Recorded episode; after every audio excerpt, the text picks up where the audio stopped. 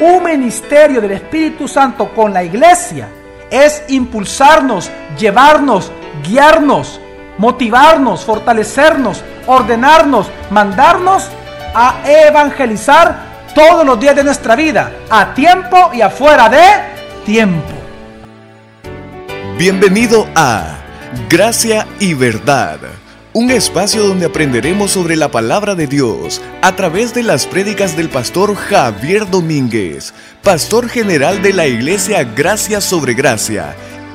En esta ocasión con el tema Se venden falsas lenguas, parte 3.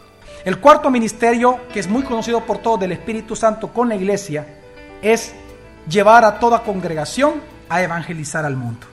Hermanos, usted puede ver en Hechos de los Apóstoles cómo el Espíritu Santo nos lleva a nosotros a adorar a Dios y nos lleva a evangelizar al mundo. Y el evangelismo a través de la palabra. Usted ve cómo, por ejemplo, el Espíritu Santo habló a los ancianos de la iglesia de Jerusalén para que escogieran a Bernabé y a Pablo y enviarlos a diferentes regiones, entre ellas a Chipre. Luego usted ve cómo el Espíritu Santo mandó individualmente, ya no hablándole al presbiterio, sino a cada persona en la iglesia a predicar la palabra. Uno de ellos a Felipe. Quiero que entienda, un ministerio del Espíritu Santo con la iglesia es impulsarnos, llevarnos, guiarnos, motivarnos, fortalecernos, ordenarnos, mandarnos a evangelizar todos los días de nuestra vida, a tiempo y afuera de tiempo.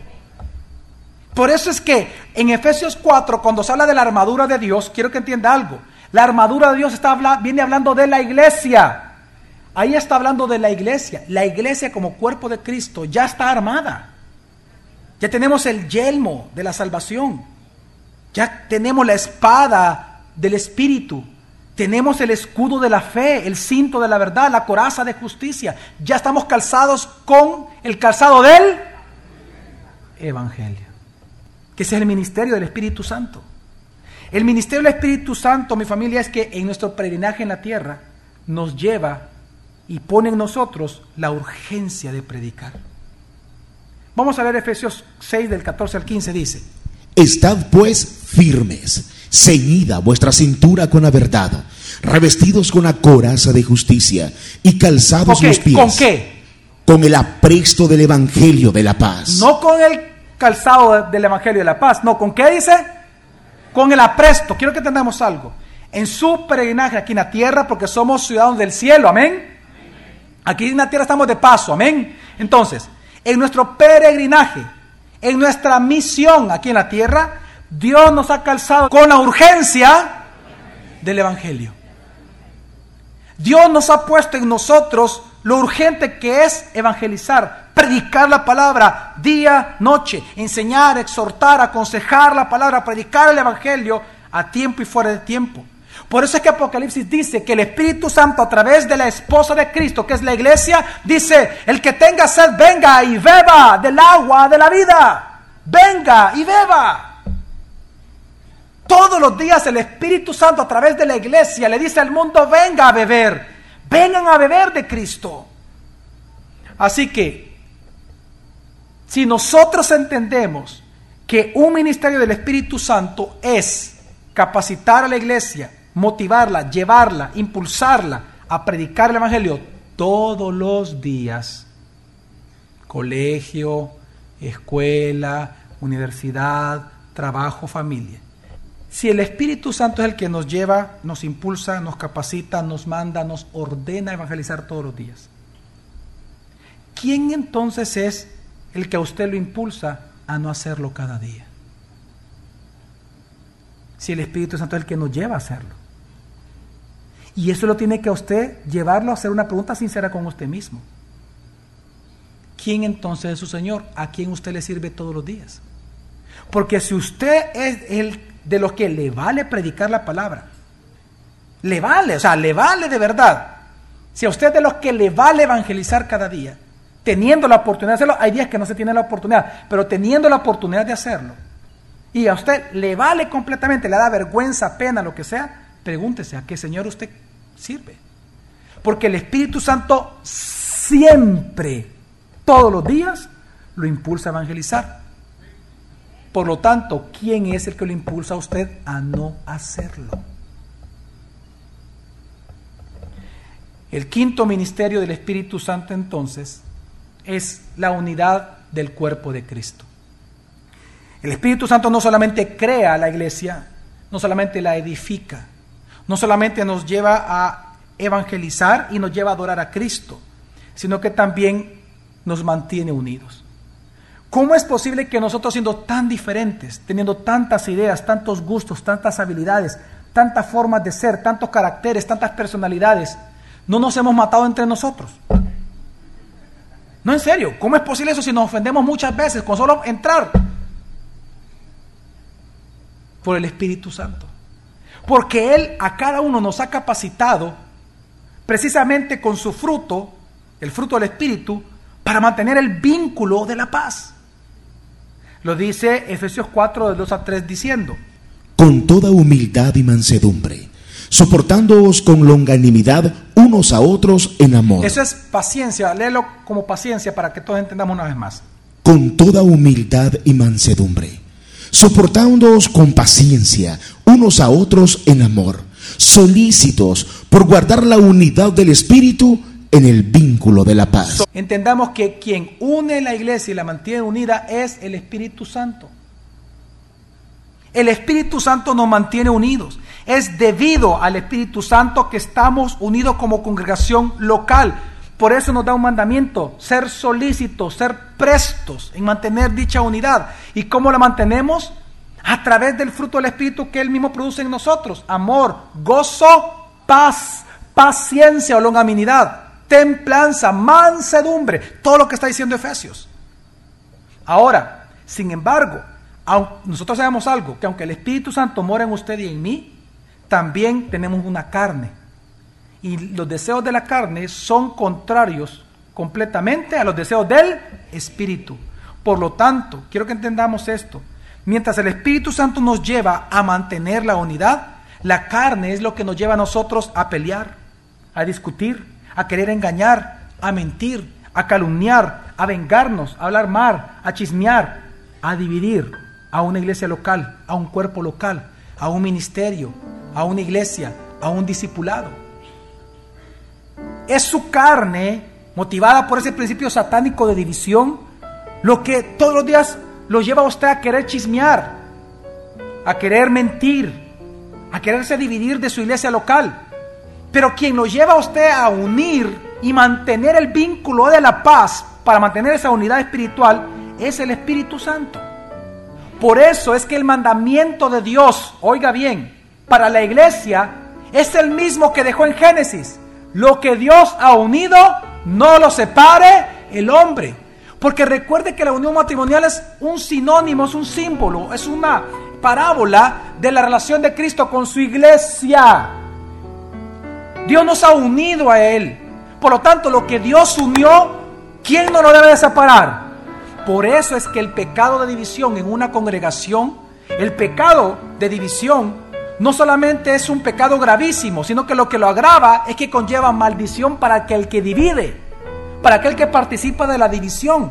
1 Corintios 3, 16, 17 dice, ¿no sabéis que sois santuario de Dios y el Espíritu de Dios mora en vosotros? Si alguno destruye el santuario de Dios, Dios lo destruirá a él. ¿Pero por qué? Porque el santuario de Dios es santo, el cual sois vosotros. Y habla en plural, no sabéis que sois, y menciona luego singular, santuario de Dios. Este versículo no está hablando para el cristiano individual. Pablo claramente está diciendo que todos nosotros, los cristianos, conformamos un solo templo de Dios. Entonces, aquí está hablando de la iglesia, exegéticamente está hablando de la iglesia Pablo. Entonces, ¿qué está diciendo Pablo? En pocas palabras, hay de aquel, hay de aquel por el cual venga alguna división en un grupo discipular, en algún ministerio o en la iglesia. Hay de ese. ¿Por qué? Porque dice la escritura, Dios lo va a destruir a él. ¿Sabe usted de que en el Antiguo Testamento hay un salmo que dice que aquellos que causan división ¿Sabe usted que nunca jamás se vuelven a levantar en la vida? No se vuelven a levantar. porque es parte de esta maldición. Aquellos que son divisores no son cristianos. Entienda que la división es la estrategia más usada por Satanás para tratar de destruir la obra de Dios. Satanás siendo Lucifer, llamado Lucifer en aquel entonces, él buscó dividir a los ángeles contra el Hijo y logró dividir a cuántas partes de los ángeles? Una tercera parte. Luego cuando estaba en la tierra, logró dividir la mente y el corazón de Adán de la palabra de Dios. ¿No se ha dado cuenta cuál es el arma principal que Satanás ocupa para destruir los matrimonios cristianos? La división. Y es igual con la iglesia. Históricamente la estrategia que Dios, que, que Satanás, perdón, ha ocupado para dividir la iglesia, para destruirla, perdón, o tratar de destruirla, es la división. Por eso es que Satanás ataca a los pastores de iglesia, para que estos se corrompan, pero también la mayoría de veces lo que hace es poner en el corazón de los que están alrededor de ese pastor división contra él. ¿Para qué? Para destruir las congregaciones. Es que es impresionante. Ahora, ¿por qué Satanás lo hace así, pastor? Ah, porque él sabe algo. ¿Qué es lo que él sabe? Lo que leímos en Efesios 4:16. ¿Qué leímos? Recordemos, dice. De él viene que el cuerpo De entero, Cristo viene que el cuerpo entero, bien ajustado y unido por todos los ¿cómo, ligamentos, cómo? Bien ajustado y unido. ¿Qué pasa cuando el cuerpo de Cristo está bien ajustado y está unido? por todos los ligamentos, según la función propia de cada uno de sus miembros, crezca y se edifique en el amor. Satanás sabe que toda iglesia local se edifica mediante el cuerpo, cuando está bien ajustado y unido. Por lo tanto, si Satanás logra deshacer esa cohesión, esa unidad, llega a desajustar el cuerpo, el cuerpo va a sufrir, va a tambalear y va a ser muy dañado esa iglesia local. Y es lo que pretende Satanás.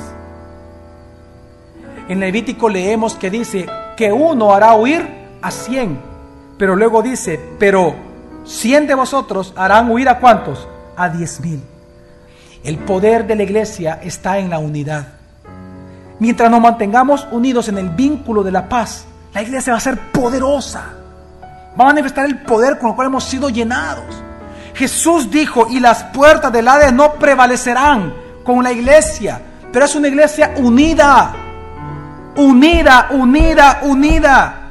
Por eso Jesús prometió ante el poder de la unidad de la iglesia. Jesús dijo, donde uno esté, ahí estaré yo en medio de ellos, dijo. No, donde que dos o más estén ahí, yo estaré en medio de. Y luego agrega, y todo lo que le pidáis a mi Padre en, no- en mi nombre, yo lo haré.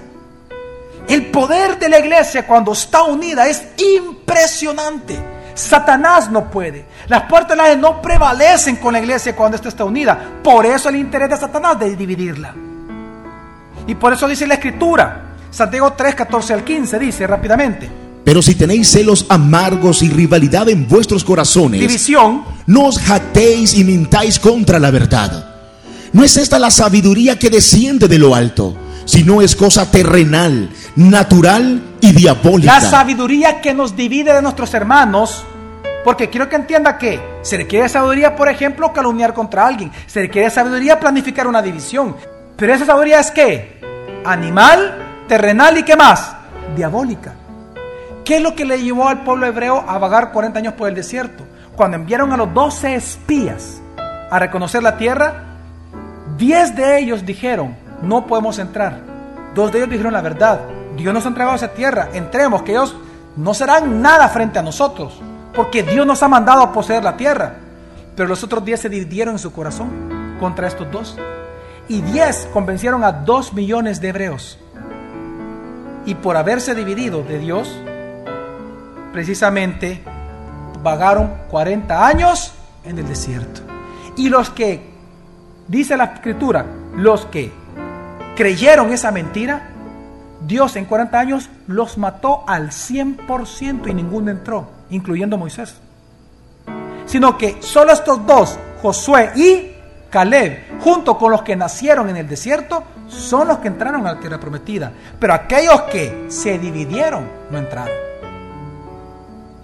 Quiero que entienda que Dios no juega con eso. Por eso que los peores calificativos que se dan en la Biblia contra una persona se dan contra los divisores. Se le llama perros mutiladores del cuerpo. Muertos. Nubes llevados por cualquier viento. Nubes sin agua. Son durísimas las palabras que ocupa la escritura. Son más de 15 calificativos que ocupan en contra de los divisores.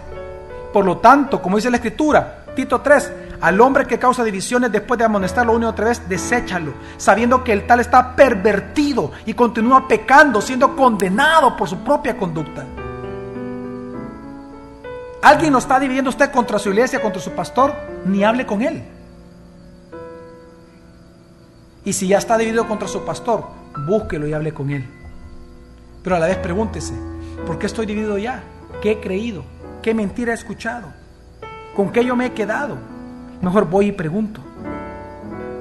El ministerio del Espíritu Santo es grandioso. Amén. Y por lo tanto, el que mantiene unido a la iglesia como tal es el mismo Espíritu Santo. Por eso Filipenses 2.14 dice, por tanto. Por tanto, si hay alguna consolación en el Mesías, Oiga. Si alguna exhortación de amor, si alguna comunión del ¿Si Espíritu, alguna qué? Es decir, si el Espíritu Santo ha- los ha unido y tiene comunión entre ustedes por el Espíritu, ¿qué tenemos que hacer? si algún afecto entrañable de misericordia, completado mi gozo, ¿Para qué? para que seáis de un mismo sentido, Amén. teniendo un mismo amor, Amén. unánimes, Amén. teniendo los mismos sentimientos. Amén. Nada hagáis por rivalidad ni por vanagloria, Amén. sino con humildad, Amén. considerándoos los unos a los otros como superiores a vosotros mismos, Amén. no mirando cada cual por su propio interés, sino también por el de los demás. Amén. Si usted ahora tiene comunión con el Espíritu Santo, entonces, hermanos, mantengamos dicha unidad como dice la Escritura. ¿Quién es el Espíritu Santo? Es Dios. El Espíritu Santo es Dios. Es la persona de la Trinidad en la cual la Biblia le reconoce como el Espíritu Eterno, el Espíritu del Todopoderoso, el Espíritu noble, el buen Espíritu, el Espíritu de Dios vivo, el Espíritu de Dios, el Espíritu de Cristo. Se le llama el Espíritu del Padre, el Espíritu del Hijo, el Espíritu de vida, el Espíritu de gracia, de sabiduría, de conocimiento, de consejo, de fortaleza, de entendimiento. El Espíritu del Señor, el Espíritu de la verdad, el Espíritu de la santidad, el Espíritu de gloria, el siete veces Espíritu, el poder del Altísimo, el Espíritu de Cristo. Por lo tanto, ¿quién es este Espíritu que en la Biblia se le dan todos estos títulos? Pues nada más y nada menos que el Espíritu Santo. Hermanos, el Espíritu Santo es Dios y por lo tanto debe ser honrado, glorificado, amado, respetado, exaltado. Pues Él es quien aplica la obra redentora de Cristo Jesús ganada en la cruz a nosotros los llamados y escogidos. Nos preserva, nos sostiene, nos ayuda, nos consuela, nos fortalece. Pero también después de nuestra muerte nos va a resucitar y glorificar para pasar eternamente con Cristo. Hermanos, el Espíritu Santo es Dios. No lo blasfememos, no lo ignoremos y no lo desconozcamos ya más. No más, mi familia. Amén. No resista al Espíritu Santo. No lo resista. ¿Cómo? Rechazando a Jesús. El testimonio del Espíritu Santo es ven. El que tenga sed, venga y beba del fuente de agua viva. Venga a Cristo. Si usted rechaza a Cristo como su Salvador, si usted sigue confiando en sus sacramentos, en sus religiones, en sus amuletos para salvarse, usted está rechazando y está escupiendo al Espíritu Santo. Porque el Espíritu Santo nos da testimonio que solo Cristo es Dios Salvador. Así que cree en Jesús y será salvo, dice la Escritura. Que la gracia de nuestro Señor Jesucristo, que el amor del Padre y la comunión del Espíritu Santo sea con todos vosotros. La próxima semana continuaremos aprendiendo más sobre la palabra de Dios. Gracia y verdad con el pastor Javier Domínguez es una producción de la iglesia Gracia sobre Gracia. Puedes encontrar más recursos como este en nuestra página web, graciasobregracia.org.